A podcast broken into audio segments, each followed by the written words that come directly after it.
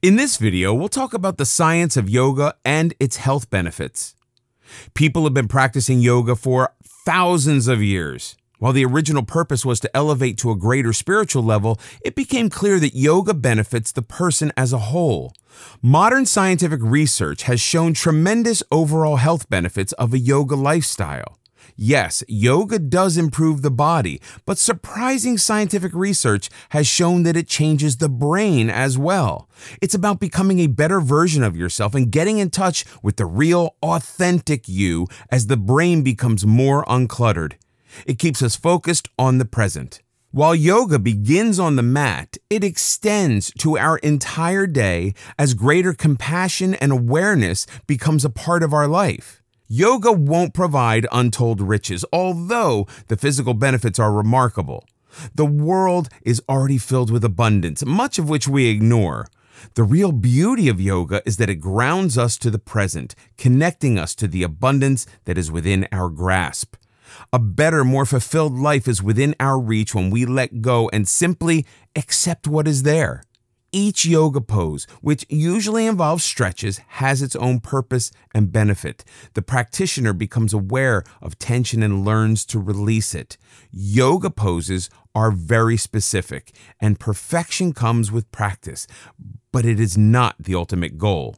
Yoga involves a lot of stretching, but more importantly, it creates balance by increasing flexibility and strength. Whatever type of yoga you practice, your body and mind simply improve. Yoga is extremely diverse and individual, which makes it important to work at your own level of comfort. Please don't use the person next to you in class as a guide or even the teacher.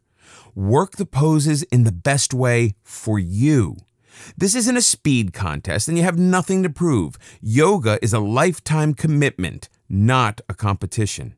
Even if you're not used to exercising, you can practice yoga. You may not be as flexible as the next person, but you'll get there.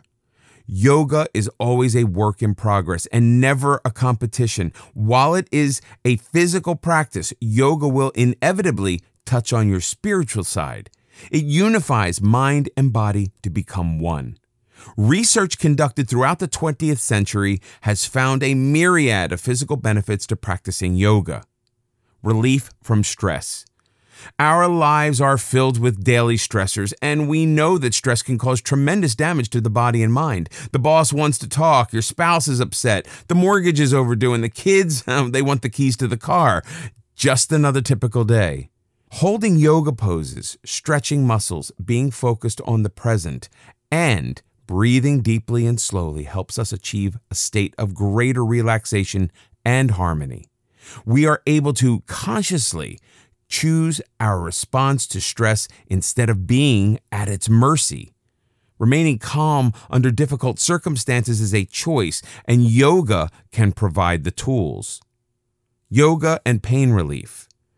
Studies have proven that practicing yoga can provide tremendous relief for people suffering from multiple sclerosis, arthritis, and other chronic conditions.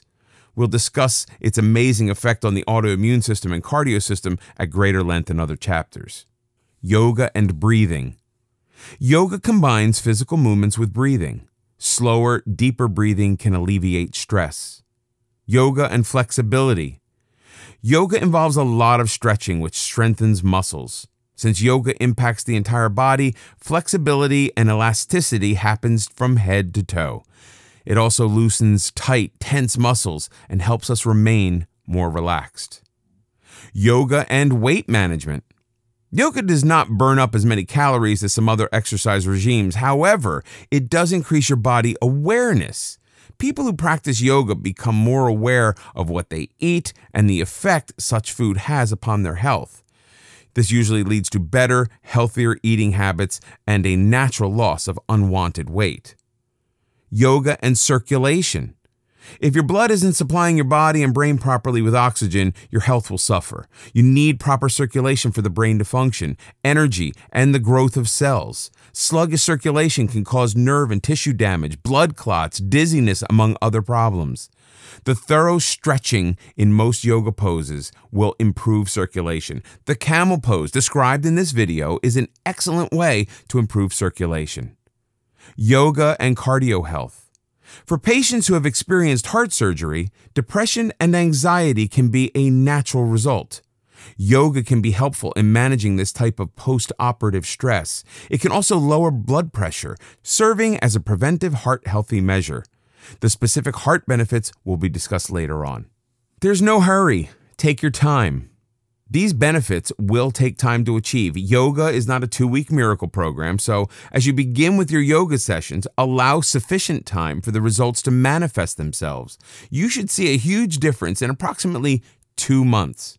Whatever your reason for practicing yoga, you should notice an improvement in all aspects of your being.